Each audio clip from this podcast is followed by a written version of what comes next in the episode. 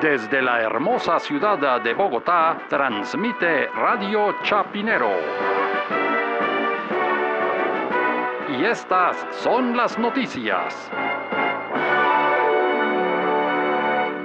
Kiel, República Federal Alemana, según mapa de María Fernanda Cabal. Ya está en proceso de edición una segunda tanda del famoso billete de 0 euros que circuló hace algunos meses y que tuvo un gran éxito. Más noticias cuando regresemos. ¿Un billete de 0 euros? ¿Cómo es eso? ¿Cómo hace que un billete de 0 euros? No, pues es algo como conmemorativo. Póngale que es un souvenir, algo de colección, ¿no? Sí, pero ¿qué los estaban regalando, tirando no, no, por al la revés. ventana?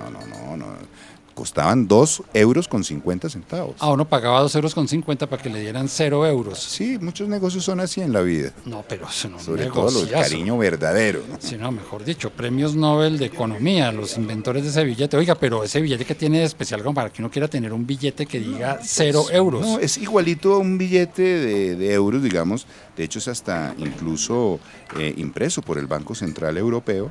Y tiene la imagen del buque alemán, el Gorschfock 2, que es como un galeón. Ah, lo que le va a pasar a Colombia con el galeón San José, que cuando saquen todo ese tesoro a los colombianos nos van a quedar cero euros. Sí, no, buenísima la alegoría, ser- ¿no? Pues, ser un billete yo- insignia también sí, ya colombiano, yo quiero tener uno para tener en la sala de la casa, para acordarme de ese tumbe que se nos viene encima ahorita. Ah, pero sería buenísimo hacer entonces un billete de cero pesos en Colombia. Oiga, sabe que sí, ahora que usted lo dice, sería fantástico. Imagínese, por ejemplo, para pagarle a todos esos contratistas que se roban la plata con billetes de cero pesos. Imagínate, no estaríamos con el endeudamiento tenaz que tenemos por las losas de Transmilenio y por no, todos los estudios no votados a la me caneca del metro de Bogotá, por los distintos alcaldes que han pasado por acá. Es el lucro cesante que le queda a los contribuyentes por el túnel de la línea. No, es que todo lo que tiene que ver con el carrusel de la contratación en Ah, general, no. imagínense, carreteras, lo de Odebrecht, todos esos peculados, eh, el de la salud, cualquier carrusel, el de las pensiones, Sí, no, todo lo de Foncolpuertos, lo de Reficar, imagínese que costó 8 billones, uno ya no sabe si son pesos o dólares de la cantidad de plata que se perdió en ese chistecito, pues.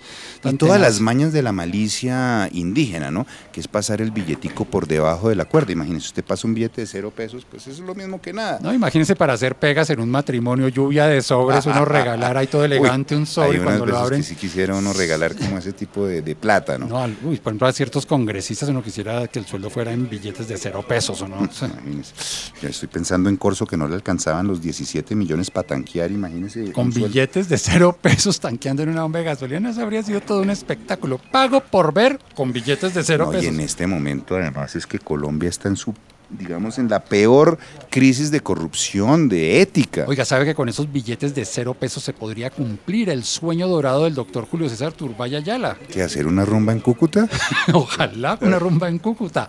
Reducir la corrupción a sus justas proporciones, o sea, corrupción de cero pesos. al aire, al aire, al aire, al aire, al aire. Soñar no cuesta nada. París, la ciudad luz, Francia.